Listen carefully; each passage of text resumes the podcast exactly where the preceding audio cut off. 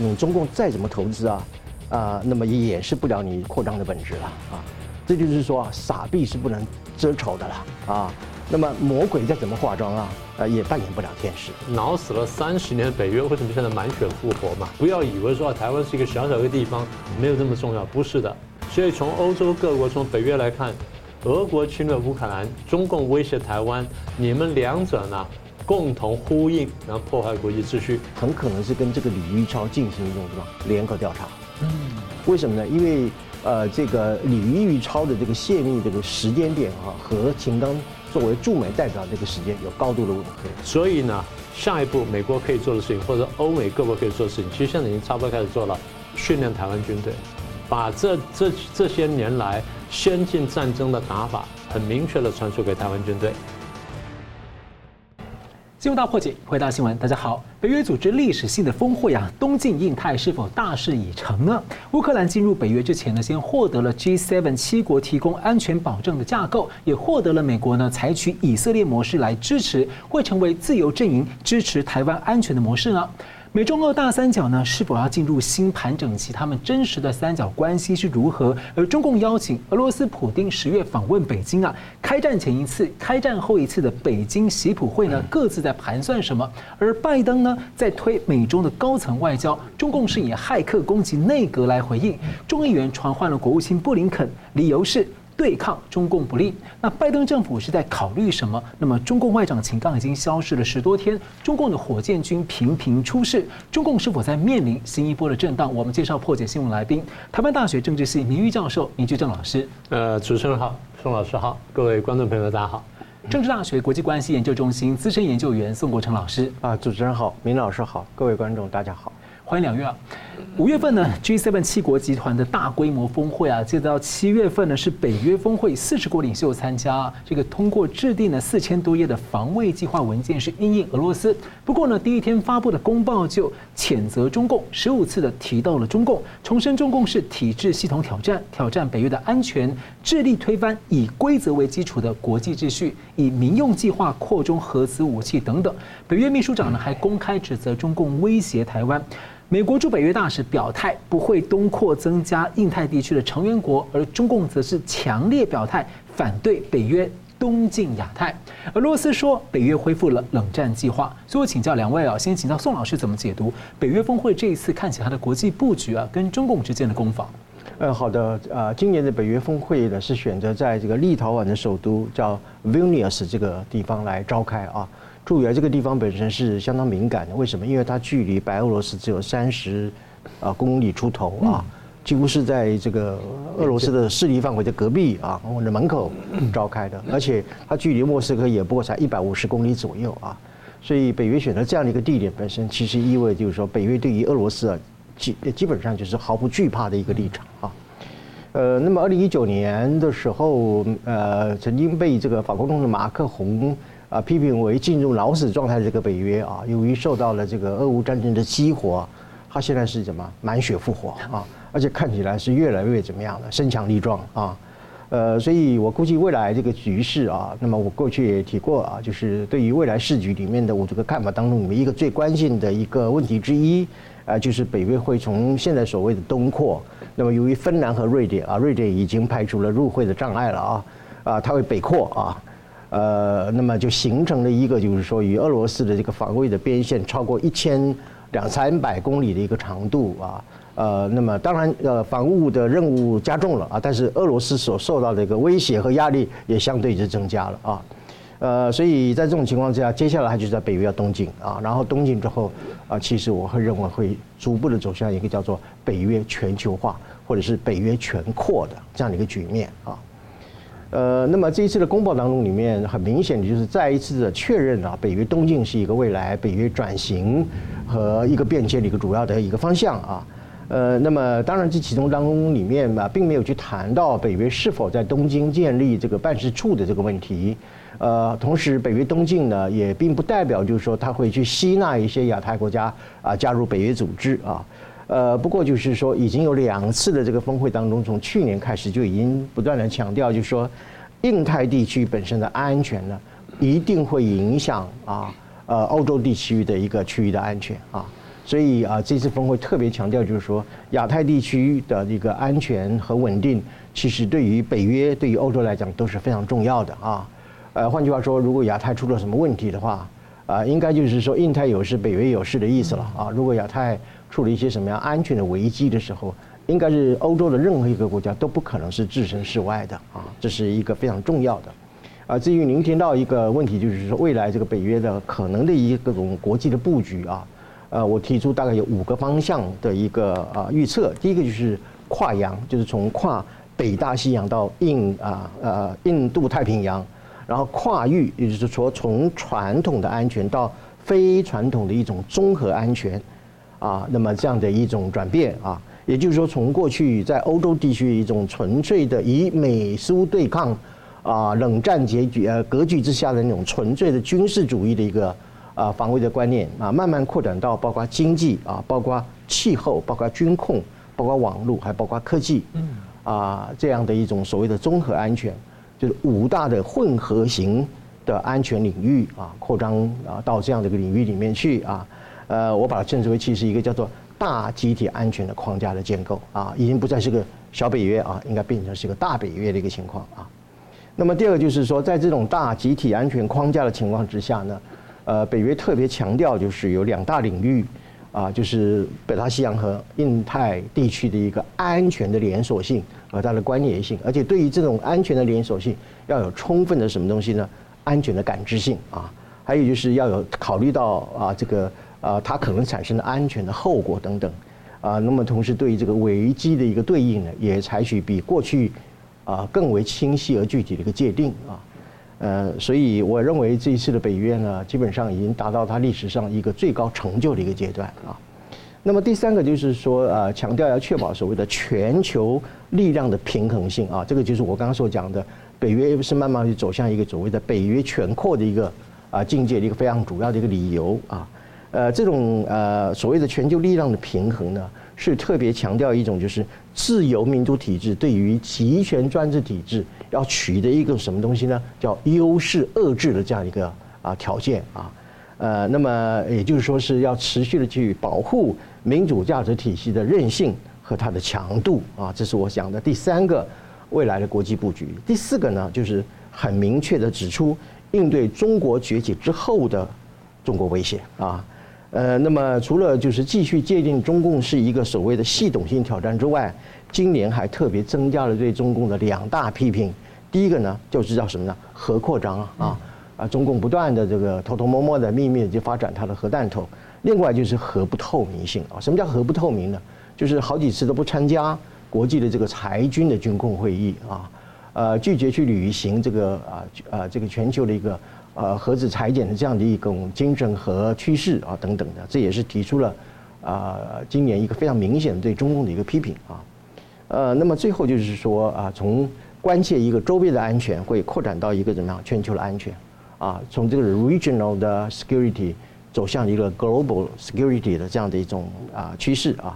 那么特别是针对于俄罗斯和北韩这两个迫害全球力量平衡的两个流氓国家啊，呃，所以我看起来就是说，北约未来的这个国际的布局，应该会是朝向我所说的这样一种五大方向。啊，从一种啊传统的集体安全组织进入到一个大集体安全框架这样的一种发展啊，呃，那么呃，当然了，就是说呃，中共当然是会强烈的反对嘛啊，呃，那么啊，譬如说我们举三件事情呢，欧盟的驻呃中共驻欧盟的代表啊，呃，他就说公报啊充满了冷战思维与意识形态偏向啊，而且呢，这个北约作为啊，这个一种冷战的产物啊，过去呢是劣迹斑斑啊，这个是驻欧盟代表团的一个指控啊。呃，另外就是汪文斌讲嘛啊，汪文斌讲说，这个北约在搞乱了欧洲之后，现在要怎么样？又要企图来搞乱亚太啊。呃，那么呃，而且汪汪永明之前还说，呃，这个亚洲不是北大西洋的地理范畴啊，不需要在这个地方建立所谓的啊这个亚啊亚太版的北约等等的啊。呃，那么当然同时，呃，在此同时呢，就在峰会结束之后呢，呃，那么中共也与东协十加一外长会议啊，还有这个东协中日韩这个十加三的外长会议呢，啊，在落幕之后就开始在印尼召开啊，呃，所以呃意思就是说是，而且那个王毅讲说，呃这个呃中方呢正在与东协国家进行一种第三版的自由贸易协定的谈判啊。我想以上这个所谓的强烈反对，应该是集中表现在这三件事情啊。呃，不过对于中共的强烈反对啊，我也要在这里提出四点强烈的啊一个反驳啊。第一个，他说北约充斥了意识形啊冷战的一个思维和意识形态的偏见啊，不是啊，呃，北约是充满了和平的思维和安全的思维啊。呃，至于说意识形态的偏见啊。呃，北约没有什么意识形态的偏见，有意识形态偏见正是你中共自己啊。呃，到了二十一世纪，我相信俄罗斯啊，这个北韩啊、呃越南啊等等都已经抛弃了马克思主义啊，你还在继续坚持所谓的马克思主义呢啊？呃，而且北约在历史上从来都不是所谓的劣迹斑斑，而是怎么样的成果累累啊？这是我第二点批判啊。呃，至于说北约搞乱了这个什么欧洲之后，又试图来搞乱亚洲的这样一种说法呢？不是啊，因为北约一直是在维持战后欧洲秩序的和平与稳定啊，呃，那么不然的话，怎么会有这么多的国家啊？明老师上次提到叫做什么东欧西逃嘛啊？为什么会有这么多国家加入北约而不去参加你的上合会呢？啊、对是不是？啊，然后这个怎么讲呢？你我们数数看啊，从柏林围墙倒塌啊倒了以后啊，那么这些中东欧的国家是分六个梯次哦，一波接一波的加入啊这个北约组织。为什么不去一波波的加入你的上海合作组织呢啊？呃，所以这种情况呢，就是说，呃，亚太地区啊，除了中共以外啊，没有一一个国家在搞乱秩序了啊。这是我提出的啊，这个第二点批评。第三个就是说，亚洲不是北大西洋的地理范畴啊，所以不需要建立所谓亚太版的北约啊。其实，在全球化的时代当中里面哈，呃，没有呃安全问题本身是不分那个地理的疆界的啊。呃，那么呃，在这种情况之下，如果你说呃，这个亚洲不是呃这个呃北大西洋的地理范畴，那也不是你中共的范畴呀。嗯。哦，当你说南海叫中国后院啊，台湾海峡就是中国内海啊，呃，那这种情况之下的话，那你是不是也把亚洲当做你自己的地理范畴啊？啊，事实上当然是不是嘛啊。呃，正是因为中共想要把南海纳入这个私囊啊，把台湾海峡纳入兼并为这个所谓中国领土，而且是试图去称霸亚洲，所以才需要建立所谓的亚太版的北约嘛啊，这是第四、第三点啊。呃，最最后一点呢，就是说是王毅不是讲说他要提出所谓第三版的自由贸易嘛啊？呃，我要在这里强调啊，你中共再怎么投资啊啊，那么也掩饰不了你扩张的本质了啊。这就是说，傻币是不能遮丑的了啊。那么魔鬼再怎么化妆啊，呃，也扮演不了天使啊。所以以上四点是我对于中共的强烈的反对本身提出四点强烈的反驳。嗯，是感谢。那么接着也请教明老师啊，怎么看这个北约的国际布局跟中共的攻防？呃，他们有一句话很有趣啊，他说北约恢复了冷战计划，即便是这样的话，为什么？为什么？因为中国在打冷战。为什么人家要恢复冷战计划？苏联是一九九一年瓦解的，瓦解之后呢，当时研究国际关系的人都知道，北约当时显得很无聊。当时是有这个漫画吗？无事可干。北约显得很无聊，为什么？因为在欧美的报纸上面有很多漫画，画说北约那些将军们都在干什么？嗯，他们画了地图，看了那个世界地图，然后拿着飞镖说：“哎，我们要射哪里呢？好像射哪里都不对，为什么哪里都没有问题？所以我们就不要射了。”所以刚刚讲到北约脑死状态，对，这不是不是二零一九年，从一九九零年代中期后就是这样子。嗯，好，那如果真的话，那脑死了三十年的北约为什么现在满血复活嘛？嗯，很简单嘛。那如果不是如果不是这样的话，如果北约真的劣迹斑斑的话，北约当时就继续进攻俄罗斯，继续猎解俄罗斯就好了。他不需要停下来呀，对对不对？嗯，俄罗斯当时已经软弱到不行了，从一九九一年到一九九九年，甚至醉鬼叶尔钦的统治嘛。那个叶尔钦有的时候到到国外去，飞机下来的时候都已经站不稳了。为什么？他他非常喝酒喝太多啊，经常有这个事情，不是第一次。嗯，然后有喝醉到醉到就原来应该接待外国贵宾的，这他出不来。所以这个醉鬼统治的这几年，那个时候北约要列解俄罗斯的话太容易，你一步步进去，全部就吃完了嘛，对不对？那然后那个时候中共也不强大，那如果说要过来的话，那也就解决问题了。人家为什么那时候不来？为什么现在才来？所以一句话讲完，如果北约真的是恢复冷战计划的话，那是因为你中了挑战了嘛。所以陈家现在满血复活，这个手势。所以俄中的这些批评呢，是倒果为因了。嗯，讲了这么多年，讲了这么多次，就倒果为因。而这次真让北约满血复活的，你俄罗斯如果不去打这个乌克兰的话，人家根本想想满血的满血不起来。那很简单嘛，也就是你把问题惹起来了，然后你先去怪人家。我经常讲说，他们一天到晚就倒果为因，然后就是攻其一点不及其余。台湾很多人也是这样讲啊，我们为什么不可以医美？你当然可以医美，但你为什么不用同样标准去移共呢？嗯，对，就一样的道理嘛。所以我就说，这些人被洗脑洗到糊涂了。对，北约去，北约很强大，北约的军事开支占全球国防开支百分之七十，也就是三十几个国家，他们国防开支加起来是全世界百分之七十，其他国家是百分之三十而已。然后北约的核心精神就是我们反复讲的第五条，任何一个成员国被攻击了，视为被大家对大家的集体集体攻击。一般的解读就是各国就自动参战嘛。就不需要说真的在什么什么在在什么国会授权呐或什么的，不需要的，它理论上自动参战，只是如何协调战战战场的经营罢了，只是这个问题，所以这个叫做集体自卫权。啊，你说北约劣迹斑斑，我们这样说，如果那时候没有北约的话，你觉得会怎么样？你觉得会怎么样？你说啊，北约是早于华沙公约成立的，所以对吧？你不要忘记，在北约成立之前，一九四五年一直到一九四九年，苏联在东欧跟中欧干了什么事情，对不对？嗯。先后把八个国家共产化了，因为八个国家被共产化了，欧洲国家紧张才成立北约嘛。嗯。所以什么叫北约劣迹斑斑呢？华约劣迹斑斑跟共产主义全球扩张劣迹斑斑，这才是真话。所以我说道果为因嘛，莫此为甚。好了，那目前三十一个这个加盟，三十一个会员国，现在瑞典很快就成就要通过了，所以是三十一加一。对，那北约现在你说啊，我他在欧洲弄了半天，把欧洲搞乱了，现在东进了，然后你中共紧张了，那为什么一个原来针对欧洲的或针对苏前苏联，然后后来针对俄国的北约，现在要东进呢？我不太同意北约这个美国驻北约大使那句话，他北约不会东进。北约会东进，他说不会东扩，呃，那你说叫不叫东扩？他他的扩是说增加成员国，芬兰、瑞典进来了，嗯，那算不算？算不算东扩？然后看起来乌克兰会进来了，而且还北扩呢，然后是不是会不会会不会东扩？会东扩，所以我认为美国驻北约大使应该被开除，应该被拔掉，这个是乱讲话。他应该作为一个大使，应该很谨慎的讲话。嗯，没有尝试。在没有外国威胁情况下，北约是不会考虑东扩的。啊，这样讲，那个你要把这个空间留下来。那人家是下次在，下次俄罗斯满血复活的时候，你要不要东扩呢？是不是啊？你不能说他不会满血复活。历史上的满血复活多少次？每一次俄罗斯满血复活，这就侵略旁边国家。所以他当时讲的是不要东扩到印太的成员国，但他这样讲那也不对，还是不对，还是不对，自己断的可能性。对嘛？哦，那我刚刚不是讲了吗？人家北约为什么现在不是讲这个问题吗？北约为什么要东进？是美国推动东进吗？如果没有条件的话，美国推得美国推得动吗？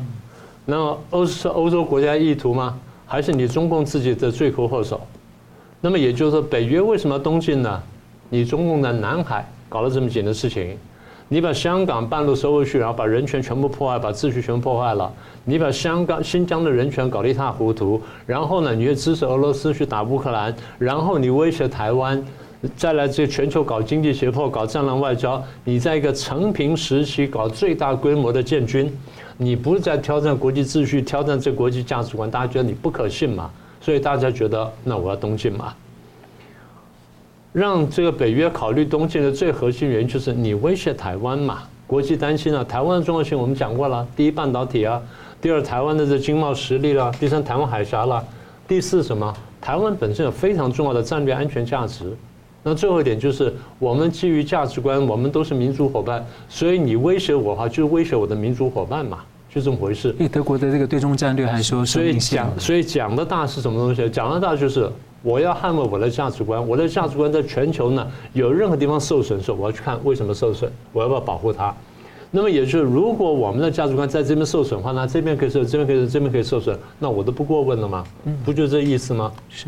好，那这样子就台就，所以也就是台湾今天的安危，我再呼吁一次，牵动到国际秩序的这个整个的维护，不要以为说台湾是一个小小的地方，没有这么重要，不是的。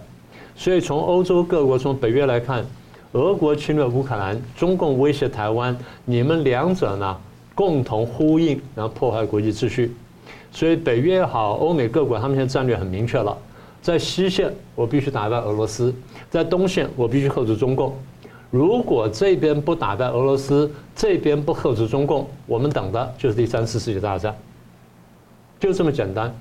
所以你刚刚讲说啊，他的劣迹斑斑什么等等，我再反回头反问一句：如果那个时候不成立北约的话，你觉得苏联会停下来吗？苏联如果不停下来，苏联继续向东欧、向这个中欧跟西欧进发，然后美国袖手旁观，你觉得中共在亚洲会干什么？继续扩张了。中共在亚洲扩张会扩张到哪里去？大东亚共红圈，第一个一定是台湾嘛。嗯。那年是一九四九年嘛，那第一个是台湾嘛，那今天我们还能做节目吗？你们这些人还能帮中共唱和吗？是不是很简单的逻辑？所以中国现在回应很简单，他天天讲说要建军备战，然后去看东部战区，然后又讲说我们要准备极端情况，要然后又说我们要应付内循环，所有事情就是万一国际社会封杀我们的时候，我们要准备锁国应备，要能活下去。嗯，我们休息一下，马上回来。我们节目有许多的乐听众非常的关心上网的隐私安全。每一个人上网都有个 IP 位置，任何人呢，只要获取到您的 IP 位置，就可能可以设法追踪您的网上活动，例如您留下的踪迹、浏览的网站，甚至您停留花费的时间。要如何保护网络隐私呢？有人说，使用浏览器的无痕模式上网，或者用 Tor 洋葱网络，也能保护自己的网络隐私。不过要留意了。其实呢，无痕模式只是清除了您个人设备上的浏览记录，不能够隐藏您的 IP 位置。网络电信供应商还是有能力看到线上活动。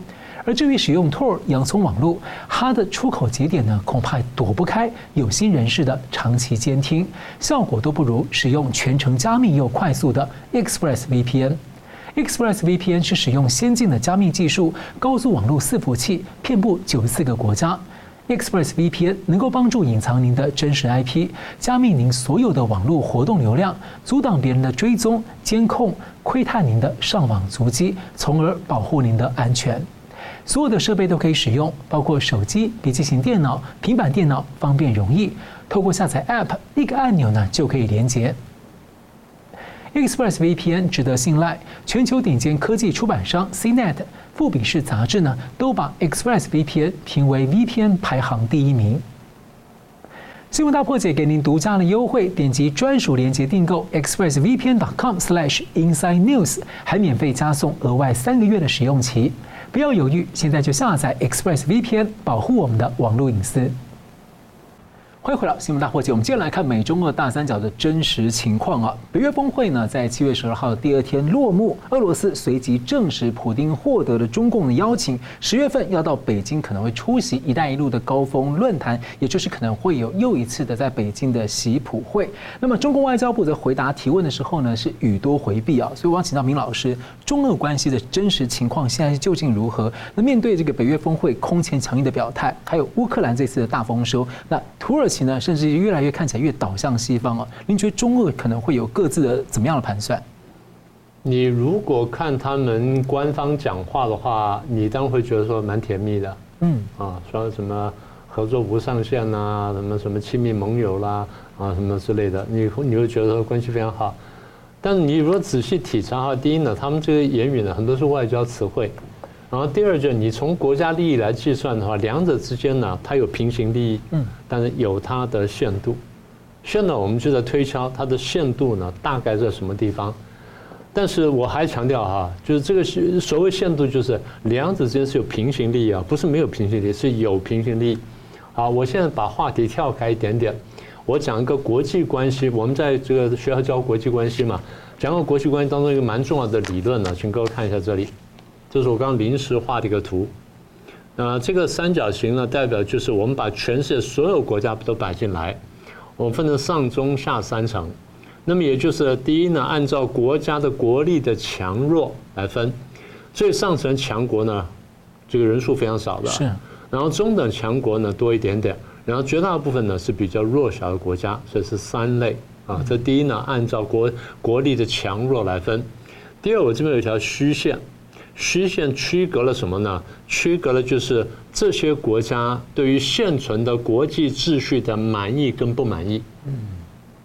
那么也大家可以看到，这条区画下来，这虚线画下来，所以在强大的国家当中，有些国家对现存秩序是满意的，有些是满意的，啊不满意的。然后中等国家当中，有些是满意的，有些是不满意的。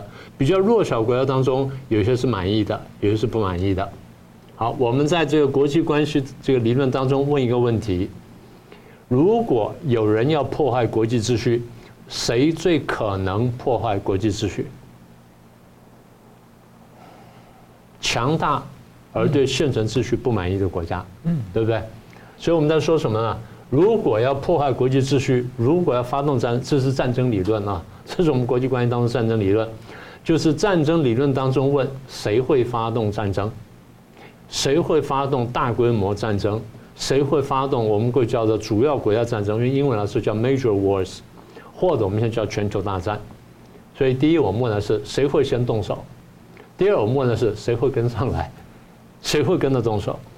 大家仔细看一下，大概从古到今，绝大部分的时间都是最强大的。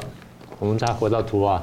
最上面强大而对国际秩序不满意这个国家，他们先动手。嗯，偶尔是中等国家呢，他们动手，但强国拿这个当话题，然后再开始把事情扩大，偶尔会出现这情况。所以会先动手发动大战的，不管是区域战争或者全球战争的，通常是强大而对现存秩序不满的国家。然后中等强国对现存秩序不满，他会跟着上来，他会跟他结盟。所以我们在说什么呢？我们来说，今天呢，我们怎么看待当前的国际局势？你刚刚问的是中俄这个现在的现况，所以原来呢，俄国跟中共的这个如意算盘是这样的：俄国呢去打乌克兰，然后俄国他用他的经济实力镇压了欧洲各国的西欧各国呢，领于他们买要买俄国的石油跟天然气，所以不敢随便动手。然后呢，俄国就动手打了乌克兰。因为俄国有核子武器，所以美国也不敢大力介入。所以当俄国是闪击了这个波，闪击了乌克兰，乌克兰又没有抵抗意志，然后很快被击被击垮之后，他说：“我几天之前就打到基辅嘛。”然后他估计呢，这泽连斯基呢不是逃亡，然后就被俘了嘛，或投或投降了。没想到这个喜剧演员居然跟你一本正经的在这边演戏了，然后其他领袖呢好像都变成喜剧演员了。好，那么这个喜剧演员变成一个真正的国家领袖，在带领乌克兰的这个军民奋战的时候，那欧美国家开始帮助了。欧美国家开始大力援助之后，大家发现情况不对劲，所以原来他们的算盘是俄罗斯是这个势如破竹的打了乌克兰，欧美都收手的时候呢，中共也势如破竹就打了台湾，那欧美也会收手。为什么这样子啊？因为在刚刚的图看起来，中共跟俄罗斯都自认为在顶最顶上面。嗯，俄罗斯说我们是军队世界第二强嘛，中共说我现在世界第二嘛，我是 G two 嘛，对不对？他是自认强大，也就是都自认强大，然后都对现存国际秩序不满意，所以都想动手破坏国际秩序，都想挑战。这两者之间的平行力就从这边开始，所以这就是一两年前我当时讲。我说俄罗俄罗斯去打这个乌克兰，然后对于中共呢来威吓威吓台湾呢，两者形成犄角之势呢，它的逻辑从这里来的，也就是他们东西呼应，要破坏国际秩序。但对于欧美国家来说，这国际秩序非常关键、非常重要啊。重要在哪里？第一是安全嘛，如果没有国际秩序啊，你没有根本的安全呢，这第一点。第二呢，你没有了根本的安全或没有最基本的安全的话，你的经贸就断掉了。第三，如果没有了安全，没有经贸的话，你生活就受影响。第四，你价值观就受到挑战。所以，安全、经贸、生活价值都在于国际安全是否能到能够得到维护。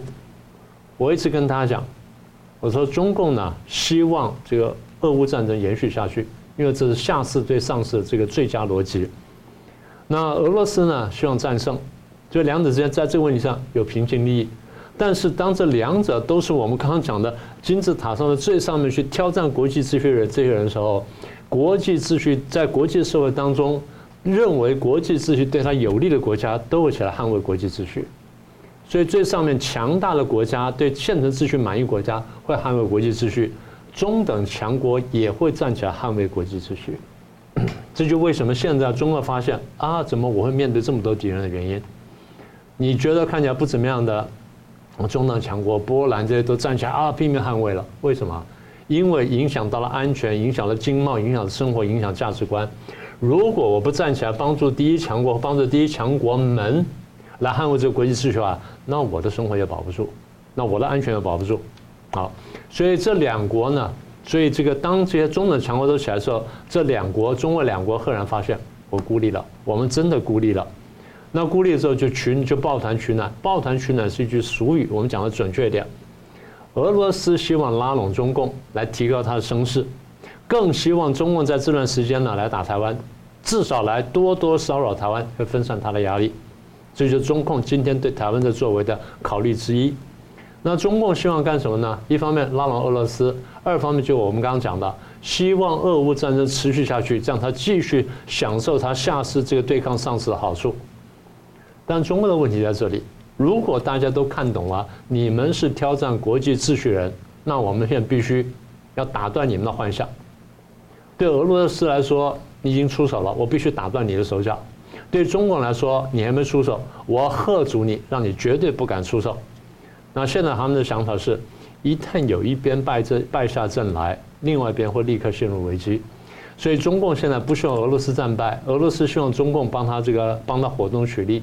那我们就看看这中俄关系呢还能走多久。嗯，是感谢。那我们接着看到这个美中关系的部分啊，美国拜登政府呢派遣了国务卿、财政部长，接着是气候特使，后续还有商务部长要陆续访问北京，也喊话中共啊派高层访问美国沟通。有人解读呢是美国拜登接着要化解美中关系危机可能放软了，也有人解读美国是去摸底的，避免中共的金融等多重危机爆发，波及美国要怎么控制。那商务部长访问中国大陆前呢，这个。就中共的骇客攻击美国的政府内阁，那美国的众议院外交委员会主席十一号发传票给国务卿布林肯啊，理由是对抗中国共产党不利。而此外呢，这个中共的驻美大使谢峰啊，在十二日进入美国国防部，很罕见的会面的美国的印太事务助理部长。那路透呢的报道说，这是非常不寻常。所以，我想请教这个宋老师啊，怎么看这个拜登的推动的高层外交？那美中关系的实相是什么？呃，好的。首先，我来先啊说明或者是定义一下所谓的高层外交的含义是什么啊？呃，我从三个层面，一个就是它的形式意义，另外一个是它的实质内容，啊，第三个是它的效果的评估啊。从形式意义上来讲啊，就是高层外交其实就是政府和政府之间一种部长级或者是内内阁阁员级以上，啊，当然也包括元首或副元首啊所进行的一种外交的互动啊。呃，那么它具有一种快速而具有决定性的一种一种外交的一个效果啊。呃，例如，比如说，美国现在已经先后派出了像 CIA 的局长伯恩斯嘛，啊，还有布林肯啊，国务卿布林肯，还有耶伦啊。接下来紧跟着要去访问中国的呢是这个气候特使啊啊，叫做 Kerry 啊，他也会。这个就是呃，美国现在正在推动的所谓的高层外交的一个啊过程啊。那么从实质的内容上来看呢？我认为这个拜登之所以在现在这个时候特别去推动这个高层外交，呃，我认为他是有一些比较特殊的战略的考量啊。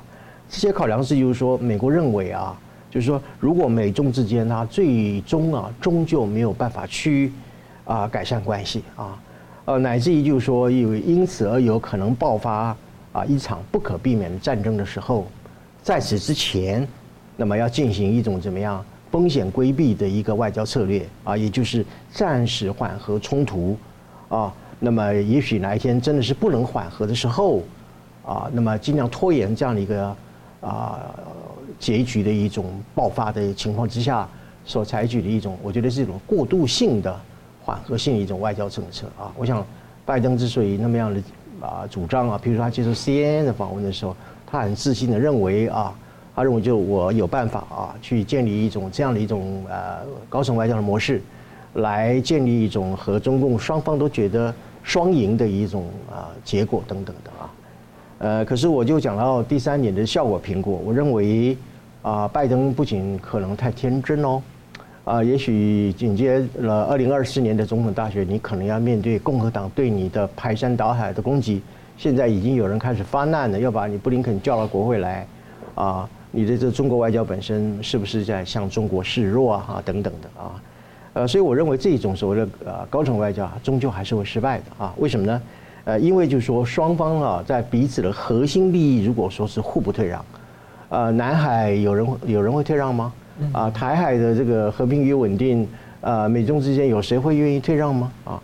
所以，呃，在这些问题当中，里面除非有一方有有这个妥协的这样一种诚意的话，这种高层外交，在我看来，注定是会失败的啊。呃，所以您提到就是美中关系的实相啊，就是实际的一个情况啊。呃，我还是回到过去我呃所主张的，就是说，美国对中战略基本上就是一种所谓的双屋顶设计嘛啊，一边是呃沟通对话，另外一边就是锁喉慢死啊。呃，那么，呃，所以美中关系的实相呢，如果从美国的角度来看啊，呃，我认为美国的一个策略呢是两手交叉并用了啊，呃，前面是怎么样沟通对话，后面是准备作战，那么前面呢是一堆胡萝卜啊，后面摆了一堆棍棒，或者是说啊，前面呢排了一排的鸽派，后面可能是站了一群硬派啊，这个就是我所说的两手交叉运用的一个策略啊。那么你如果是从中共的方面来看的话，呃，他所采取的叫什么东西啊？就是有沟不通了。什么叫有沟不通呢？啊，要见面啊，可以啊，啊，但是能不能妥会不会妥协了？不会妥协啊，这个叫有沟而不通啊。另外就是什么？有话不实啊，就讲的话不实在啊。呃，那么该去谈判的，比如说像军事透明化，他给你回避嘛啊。哦，尽是扯一些，就是安妮，你为什么不解除对我们国防部长的一个制裁等等，我们再来恢复如何如何？就有话不实，然后有沟又不通啊，呃，所以呃，这是就是说，现在呃，整个中国面临一个最基本的矛盾的地方，就是说，一方面呢，啊，又希望跟呃美国改改改善关系，可是呢，他又要满足一种上国意识哈，啊，那么前功后惧啊，然后还要获得一种叫什么阿 Q 胜利吧，啊，面子上。啊，他一定要完全的胜利啊，呃，可是，一方面他又自己又认为，就是说，跟美国的这种关系最终是无法改善的啊，啊，不然习近平不是呃讲说，呃，美国对中共在进行全方位的呃遏制、呃围堵、打压等等嘛啊，所以其实连中共本身也不相信说美中关系是可以获得改善的啊，呃，所以就说这个就是说，既想跟美国改善。关系，可是又认为是不太可能改善关系，或者是毫无希望的话，就是你既想和，可是你又和不了。那这是一种什么样的情况呢？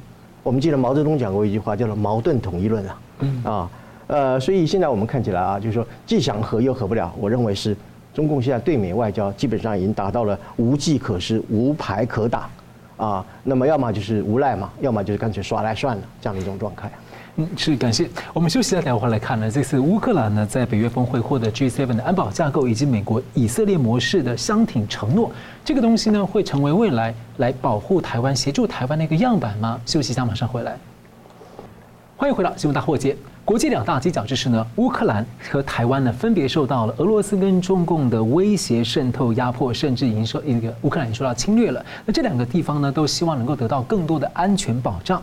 北约峰会期间，乌克兰没有得到具体加入北约的时间表，不过呢，还是获得了大丰收。除了 F 十六的训练联盟成立了啊，啊 G7 七国集团呢，宣布了一个安保架构，那长期的安全保证，而且呢，可能呢，这个美国啊还会签署双边的安全条约。峰会前呢。白宫国安顾问就证实，美国计划提供以色列模式的安全保障，而亚太四个伙伴国呢，和北约组织深化合作，应对威胁啊，获得了很多这个呃多领域的合作。那另一个大赢家可能是土耳其，在这过程当中以灵活的外交争取啊，可能因此可以加入欧盟，获得经济保障，又得到了美国出售 F 十六战机。所以我请教明老师哦，乌克兰的安全模式。然后呢，土耳其的外交折冲啊，对于中华民国台湾 有没有什么可以值得借鉴的亮点？那另一方面是说，台湾在国际这么多的关心，还有美国总统四次说出兵协防的情况之下，我们是不是还需要可以争取一些更具体的，或是更明确的保障？坦白说，我一看到这题目的时候，我当时是愣住了啊！我想说，对我们还能要什么？嗯，对不对？这的确是一个很真、很很真实问题、很扎实的问题。所以后来我想了一下，我是这样想。从中共角度上，可能看的是更准确。怎么说呢？中共要断台湾外援的时候怎么断？嗯，对不对？对。你看，你要这样想问题的话，才才会想得很清楚。那我从哪里想起呢？从一九七九年美国跟中共的建交时候，中共提的条件，中共提了三个条件，嗯，断交、废约、撤军。你美国跟台湾这个断绝邦交，然后废这个中美协防协定。第三呢，撤出美军顾问团。换句话说，中共认为断绝台湾外援呢，这三点很重要啊。当然还有一样军售，但他晓得说军售当时不可能，所以他我后面再提。后面还有经济孤立啊，各方面。对，所以这个这是中共当时的计算。当然后来他也提出军售问题，八一七公报就想切军售，是，当然也没有也没真正成功。所以如果从这样想的话呢，那台湾的安全保障就倒过来算就行了。嗯，对，倒过来算。第一。你美军是不是来回来驻军？嗯。第二，我们是不是签这个台美协防协定？第三呢，我们是不是重新这个建交？第四，我建联合国，啊，也就是驻军、盟约、建交跟入联。好，那些问题来了，可不可能？我想了半天，我觉得好像蛮难的，啊，不是不可能，但蛮难的，因为中共一定极力反对。在现在中共极力反对的情况下，美国大概也暂时不愿意走到这一步。嗯。那如果这四点都不可能的话，那还能做什么？是不是啊？那也就是说，我们用通俗话来说，我们要一个 B 计划啊，Plan B，或者说我们要一个应对方案。所以我想一下，大概几件事情。第一呢，还是可以提升军售的值跟量。嗯，比如说潜水艇，比如说萨德系统，然后更强的防空网，譬如说星链计划。嗯，对不对？这些是第一。的现代科技进步了。第二，从乌克兰实战当中，我们看到需要的东西，对不对？啊，第一，提升军售提跟量。第二，台湾军队呢，已经很长时间没有作战，那也没有这些比较现代化的战争经验。尤其是一九九一年、九二年，美国在伊拉克打了一场新的这个新型的战争之后呢，这二十多年来，那这三十多年来呢？国际的战争打法呢，已经出现很大的转变，所以这一次呢，北呃欧洲跟欧美各国在乌克兰跟这个俄罗斯在打仗呢，有点像是信息时代的军队在跟工业化时代的军队在打仗，也有点像是这个满清时代的外国的洋枪洋炮进来打我们的土枪土炮，也就不同的这阶段，因为什么？因为这个呃科技不一样，科技进步了。所以科技进步之后呢，科科技改变之后，它就改变武器；武器改变之后，改变打法；打法改变之后，就要改变部队；部队改变之后，就要改变训练。这是一步步上来的。所以呢，下一步美国可以做的事情，或者欧美各国可以做的事情，其实现在已经差不多开始做了。呃，训练台湾军队，把这这这些年来先进战争的打法，很明确的传授给台湾军队。这第二点可以做的。第三件军，第三件事情你要加码，就是美国军舰可以访问台湾港口。嗯，比如说台风了，是好，然后要避风了，嗯那就进来了。这是一个呃不得已的办法。那再不然就堂而皇之进来，只要美国战舰进来，别的国家就会跟进。嗯，而且这个欧洲的这个欧盟的最高呃外交跟军事的这个他们叫 High Commander 啊呃对不起，这个 High Commissioner。他也得，就也就部长的意思了，虽然他们不叫部长。所以欧盟的这个外交部长呢，或外交安全部长，他明确在这个呃德国报纸投书，是不是我们要认真考虑让欧洲军舰巡航台湾海峡？嗯，讲过这话呀。他鼓励各国跟进。对他鼓，所以当美国开了口之后，各国就跟进了。更何况我们可以看到，今年也好，然后明年好，已经很多国家战舰呢要来到亚洲了，你就顺便来一下台湾就是了。这第三件事情，第四件事情就是台湾军队呢跟外国军队呢联合军演。当然，今年的环太可能是赶不上了，不过美国已经有这个意愿，有这个动向。那成不成功呢？还还不知道，还要看考量。不过台湾军这就刚刚讲说，外国军队或外国教官来训练台湾军队是第一步，但台湾军队走出去跟外军呢并同作战、并同训练呢，这是第二步。所以这次乌克兰战争呢，台湾有个别的人去呢，我觉得这是不错的一个经验。那如果说能够用那个，比如佣兵，台湾佣兵去那打场仗呢，我想也是件好事情，因为你直接取得这个战场的这个经验跟教训。好，这第四点。第五点是现在说了，但是还没开始做了，就准备在台湾建立军火库。嗯。建立军火库的它直接优点就是，如果一旦战争爆发的话，那不必这个太大量的依赖外来资源，而且外来资源恐怕到时候也很困难啊。军火库这第五点，第六点呢，就是刚刚讲驻军，那么美军顾问团要不要回台湾来？啊，这第六点。但是它的回呢有两种回法，一种是短期的回，一种长期驻扎。短期回呢，中共会抗议，但不会怎么样。长期驻扎呢，中国不但要抗议，而且会动作，所以大概我们就等着第六次或者或第七次台海危机了啊。那这是第六点，第七点，在这些事情这个在推动跟考虑的同时，不一定它不一定能够实现，有的不一定能实现，但是我猜有些慢慢慢慢是做得到的哈。所以在这同时呢，这些欧美主要国家呢，有一些动有一些言语跟动作不能断，就像刚刚讲的。在北约的这峰会上面，大家出来支持台湾，然后吓阻中共侵略台湾，然后呼吁他维护国际秩序，然后 G7 也出来讲，然后五眼联盟四，然后什么四方会谈，什么美日安保，大家都出来讲，也就主要国家的言语呢，去吓阻中共呢不能少，再来就具体行动不能少。你中共每一次就是用比较大的动作来威胁台湾的时候，各国不但用言语表态，而且用行动表态。美国经常不是战舰就是经过台湾海峡吗？那这些国家也应该考虑。所以刚刚讲说波瑞尔那个建议呢，可以利用在中共对台湾干什么时候，我们就要做一次。嗯那么也就是说，你用言语跟行动呢，很具体的来跟中共表达你们的意愿的时候呢，那你吓阻的效用就很大。你如果再加上前面讲的六七点的话，那这个呃可以看到，就是中共呢，他应该会认真考虑。所以现在只剩下一个问题。啊，当然，台湾很多人在努力争取啊，美国来驻军啊，然后重新建立盟约了，甚至建交或进入联合国。呃，但我刚刚讲说，现在看起来有困难，但是我不能排除的可能性。可能性在什么地方呢？如果中控对台湾再一次行动过火的话，这些事情呢就有了实现的可能性了。总加速，对，总加速。当然不是说他一一个动作这些东西全都来，他可能一个动作之后就来一点，一个动作来一点，一个动作来一点。所以最后呢，还是要靠中共的帮忙。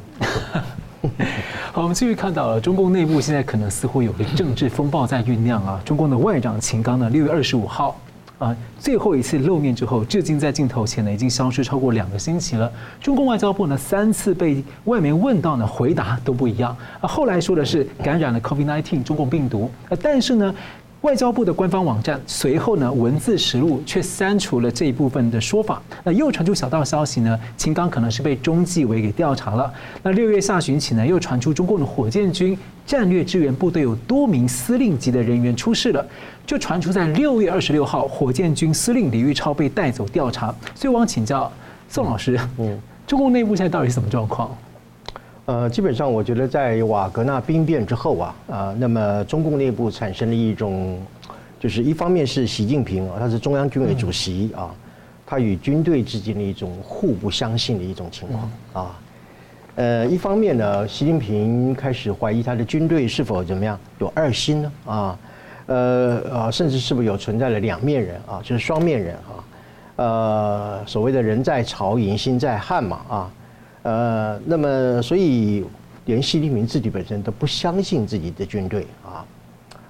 呃，但是从另外一个方面来讲哈，前阵子有个母亲，她不是公开宣称嘛啊，她说要打仗你们自己去啊，我儿子不去啊。呃，最近还有一个很有趣的例子，就是啊，全中国最好战的一个民族主义狂热分子叫李毅嘛啊，他也来过台湾被赶出去嘛啊。呃，他说要打仗啊，要打仗啊，九千万党员怎么样先上啊？呃，哎，奇怪了，打仗怎么不是军队去打仗，怎么党员跑去打仗啊？啊，可是他这样的一个话，其实说溜了一个真相，什么东西呢？就是说台海战争其实是你一场共产党的战争，嗯，啊，是你是你要打的一场战争啊。他在获得很多回响啊，很多这个名誉人士都大力鼓励。对啊，大力鼓励啊，就是说，呃，要打可以，你共产党先打，因为那是你要打的战争啊。呃，其实军队不是很想打啊，人民呢根本就根本就更不想打啊，所以我就讲说，习近平啊，作为一个中央军委和军队之间啊，在那些啊，在处于一种所谓的互不相信的一种啊，相互怀疑的状态啊。呃，那么谈到这个火箭军，您刚刚讲他的司令是叫李玉超吗？嗯，啊，副司令吴国华嘛哈，呃相继都出事，出什么事呢？就是李玉超呢，他就好像开会的时候就突然被带走了啊，要接受调查。还有他的副司令啊，叫做吴国华嘛哈，听说他是被自杀的嘛啊啊呃，那么从这我们就可以看得出来，就是说，呃，这个号称这个中共的王牌军啊，啊第四军种啊，战略支援部队啊。呃，而且他拥有就是常规的这个飞弹跟核子啊这个导弹等啊，呃，这样的一个王牌军本身其实怎么样，并不王牌嘛哈，而且出现了什么军心不稳啊啊，然后有令不从啊啊，还有贪污腐败啊啊，或者是忠诚很低落呀，甚至是什么根本不想打仗啊这样的一种情绪嘛哈，呃，而且很有可能会涉及到泄密的问题啊。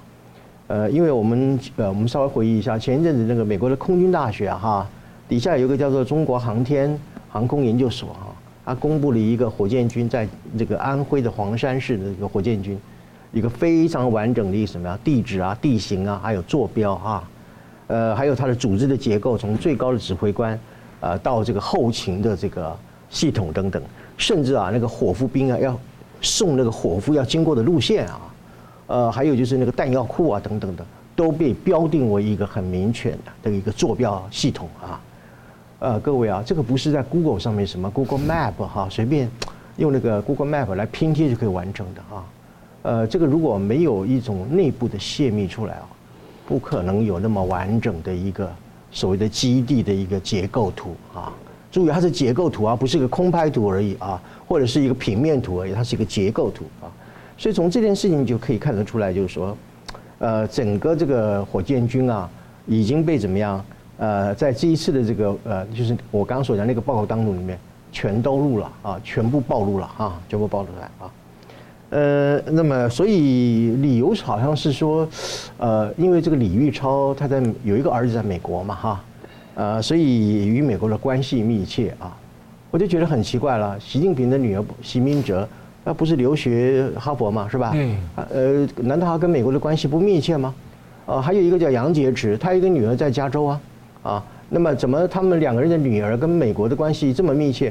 呃，怎么也不调查调查一下啊？所以，呃，所谓这个什么以美国呃有儿子在美国这个事情，呃，刚好就是自长嘴巴嘛啊！中共有多少的儿子或女儿在美国？呃，求学，然后就业，呃，甚至还以人头来储藏呃你这个父执辈的这些海外的资产啊，流出去的这个海外的小金库呢啊，所以这个就听起来很奇怪了啊，呃，但是通常我们就是说，呃，基本上当然我们也不太用一些小道消息来做一个评论啊，呃，不过就是说我们还是有方法，就是我常讲的症状阅读嘛哈，就是怎么讲呢？事出反常呢啊必有妖啊，夸大事实呢。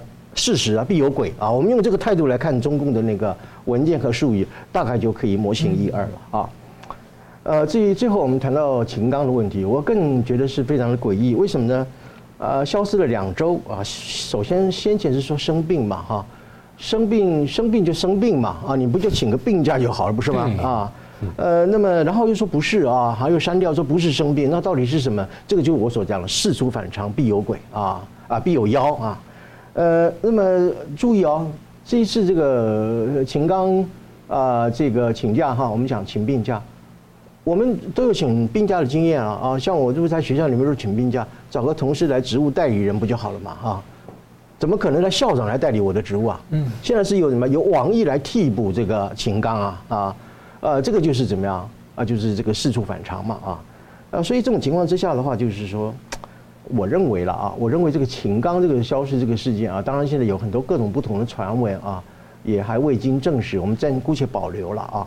不过我判断一种可能性，就是说很可能是跟这个李玉超进行一种什么联合调查。嗯，为什么呢？因为呃，这个李玉超的这个泄密这个时间点哈，和秦刚作为驻美代表这个时间有高度的吻合。那也就是说，呃，关于李玉超泄密这个事情，如果是成立的话。那你秦刚，你知不知情啊？你在驻美期间啊，你如果知情的时候，你有没有上报啊？那如果你不知知呃不知情的话，这是不是叫做呃这个职务怠惰呀？啊，所以我认为就是说，秦刚的这个消失啊，呃，到底是不是真的生病，我们是不知道啊。但是极有可能就是跟这个啊火箭军有一种相当至少在时间和事件上有一定程度的关联性啊。呃，所以就是说我们讲吧，就是说啊，这个秦刚的这个消失，呃，就是你中共要是越加掩饰，就越加觉得就是说，呃，它是有蹊跷的啊。呃，那么你一再的否认的话，呃，就呃一再的这个修改啊，呃，甚至把已经公布消息啊撤下来，这就意味就是说，你所有讲的都不是真实的啊。所以从这个角度来看，呃，我们怎么样？我们呃静观后变吧啊，静观其变啊，我们呃继续来观察这个事态的发展。嗯，是感谢。好，节目最后我们请两位跟一分钟总结性的讨论，谢谢启明老师。好，那北约东扩呢，简单说，俄国跟中共说法呢，都是倒果为因。也就是你们在东西呼应，破坏了国际秩序，然后这些国家担心的，所以为了要维护国际秩序，避免第三次世界爆大战爆发，所以才有北约东扩跟东进的这些事实。这第一点。第二点，中俄的关系呢，其实说到底，他们虽然有平行利益，但现在比较有趣就是，双方都希望对方帮我打掩护。俄国希望中共掩护我，中共希望俄国掩护我，到什么地步呢？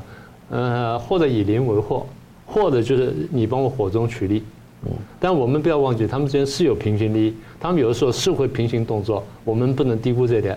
但是也不要过度高估了他们之间真的会团结起来干什么事儿。这第二个观察，第三个观察就是我们刚刚讲说怎么呃进一步保卫台湾。当然，那个你刚刚问的是比较外头的事情，但如果说乌克兰的这个经验呢，真的可以给我们。呃，可以来参考的话，我觉得很重要一点就是，台湾真的要自强，要团结。这话我们讲了无数遍了，但是我们还要再说一次，台湾今天的不团结呢，一方面是内部的思想不清楚，一方面就是中共的渗透跟破坏跟统战，很多人吞下去了。听听没有关系，但你得想清楚这个话是怎么来的，他为什么说这个话。我们刚说了，有人说，哎，为什么不可以以美？当然可以以美。站在中华民国国家利益的角度上，我们应该怀疑任何国家。但是你用这么严格标准去以美的同时，为什么不用同样标准去怀疑中共的所言跟所行？最后就是乌克兰的经验跟教训，如果给我们做任何参考的话，人助自助者。如果我们团结，我们这个奋勇抵抗，我们的这个对抗中共的决心很强的话，那国际的援助呢是源源不绝的，那台湾的安全呢才会得到最终的保障。嗯，是，宋老师，呃，我认为今天啊的北约已经不是昔日的小北约啊，已经慢慢变成一个头好壮壮的大北约啊。呃，除了过去所说的东扩，现在由于芬兰和瑞典啊，瑞典马上就要加入。啊不啊，然后不仅是东扩，还要北扩啊。接下来就是啊，北约要东进啊，那么要啊参与亚太安全的一个集体协作啊。呃，这样的一个局势，我基本上对啊台湾是非常有利的啊。呃，所以中共啊必然是捶胸啊跳脚啊啊，表示强烈的反对。不过我今天的节目当中里面，我也一一的加以反驳啊。那么这些对于北约的批评，中共的批评是完全不能成立的啊。那么至于美国现在也，特别是拜登总统很积极的推动一种所谓的高层的外交，呃，那么希望能够透过访问啊，或者是会晤啊等等来解决美中之间目前所存在的一些啊比较难以解决的一些困难的矛盾啊，呃，但是我想啊，我们姑且我们不说它到底能不能发生效果，至少在二零二四年的时候，它一定会面对共和党对它的一个非常尖锐的一个批评。呃，那么要为这个中国政策来负责啊。那么最后讲了火箭军这个问题，证明的就是中共的人民解放军所创造的那一系列这个神话，呃，根本就是一堆鬼话啊。呃，领领袖不相信自己的部队，部队也不服从自己的领袖，这就是所谓中共目前处于历史的一个最危险的状态，呃，那么也是一个最危机的一个状态。好了，感谢两位来宾精辟的分析，感谢观众朋友的参与。新闻大破解每周一、三、五再见。如果您喜欢我们的节目呢，请留言、按赞、订阅、分享，并开启小铃铛。那么，感谢各位呢长期对我们的支持。新闻大破解团队呢将持续为您制作更优质的节目。